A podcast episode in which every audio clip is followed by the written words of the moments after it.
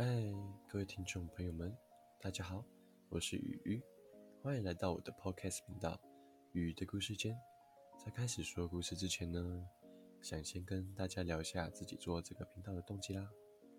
不知道你是否有过这种经验，在小时候睡觉的时候，或是无聊的时候，我的妈妈总是会在我旁边讲故事给我听，直到我睡着，让我睡得很安稳。所以啦，养成了我小时候就有着。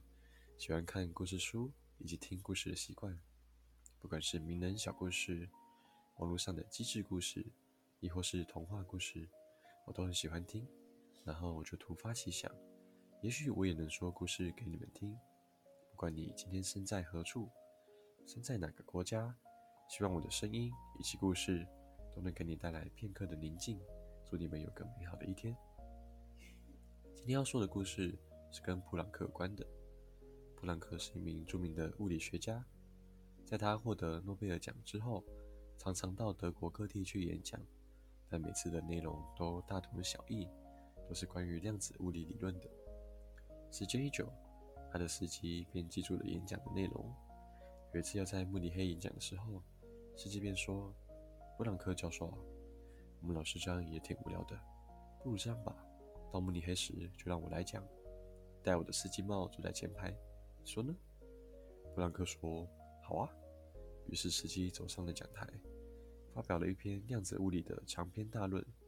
后来有个物理学教授提出了一个非常困难的问题，演讲者便说道：“哇，我真没想到我会在慕尼黑这么先进的城市遇到那么简单的问题。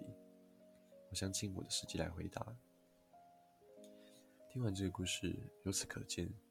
我们可以简单把世界上的知识区分为两种，一种是普朗克知识，属于真正懂的人，他们付出了他们的努力，努力学习，才能拥有那样的能力；另外一种则是实际知识，你只要学会鹦鹉学舌技巧，只要跟别人讲，学习别人怎么讲的就可以了。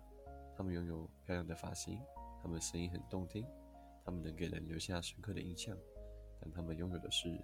伪装成布朗克知识的实际知识。听完这个故事，不知道你有什么想法呢？这个与布朗克有关的笑话，是我从查理·蒙格那里听来的。他是一位世界顶尖的投资专家。根据蒙格的说法，这世界上有两种知识：一种是真知，是由那些满怀求知欲的人投注了非常多的时间和精力所换来的成果；另外一种则是实际的知识。这里的司机引自蒙哥所讲的故事里的司机，指的是那些行为举止表现好像他们确实知道，但其实只是虚有其表的人。这些人知道该如何表演，他们可能拥有美好的嗓音，也可能拥有颇具说服力的外表，然而他们所传播的知识却非常的空洞，只不过是利用如簧的巧舌，头头是道地讲一些废话。令人无奈的是。你要区分出世界知识与真知，往往十分的困难。不过啊，在抿嘴之类的情况里，倒是相对容易得多。很简单，他们就是一群演员罢了。这是大家都知道的秘密。耐人寻味的是，这些抿嘴、这些废话大师，总是受到民众们高度的尊敬。他们常被中情理聘去参加一些研讨会或者是演说，去随便说一些他们根本就没有深入研究过的题目。相对来说，你就可以从记者们身上分出真知与世界知识，这就更稍微更难了一点。有些记者的确具有相当扎实的知识基础，尤其是那些经年累月在某个特定领域专业的资深记者，他们的多他们的篇幅多半比较大，唯有如此才能够清楚地阐释各种相关的情况与例外。不过啊，大部分的记者其实还是属于实际的知识这一类。他们在很短的时间内，针对各式各样的主题，编出一篇相关的报道。因为网际网络，这样的工作又变得更为轻松了一点。他们的文章多半语带讽刺，流于片面，篇幅也不长。关于篇幅这一点，或许刚好可以掩饰他们知识的不足。一般来说，越大的企业就会对执行长的表演才华保持着越高的期待。这项表演才华这个沟通能力的美名。对于大企业而言，教育一位沉默、固执、但苦干实干的管家打来打理是行不通的，至少不能让这个人坐到最高的位置。因为很显然的，股东与财经记者们都相信，长袖善舞的人就能够创造出好的业绩。可是实际上并非如此。蒙哥的伙伴巴菲特提出了一个非常棒的概念，那就是能力范围。所有落在个人能力范围的事，我们都能如专家一般了如指掌。相反的，所有落在个人能力范围之外的事，我们则是一知半解，甚至毫无头绪。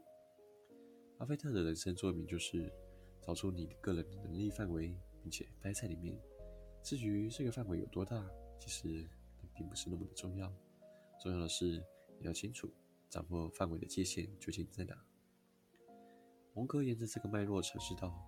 你必须弄清楚你的才能在哪里。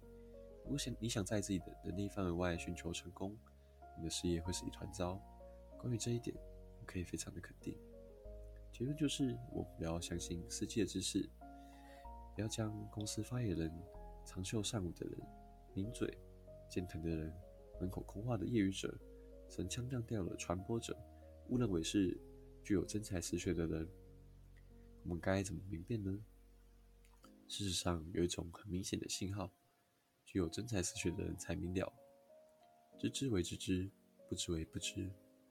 当这类人遇上了超出他能力范围的情况时，他不是沉默，他会老实说：“我不晓得，我不知道。”一般人对于这种话其实会有点难以启齿，因为要大方承认自己的无知是一件非常困难的事情。但是他们在做出这样的坦白时，并不会感到羞愧。相反的，他们会有点骄傲。然而，从实际之类、实际的知识这类人身上的，我们只会听到别的说辞，可是绝对不会听到“我不晓得”这句话。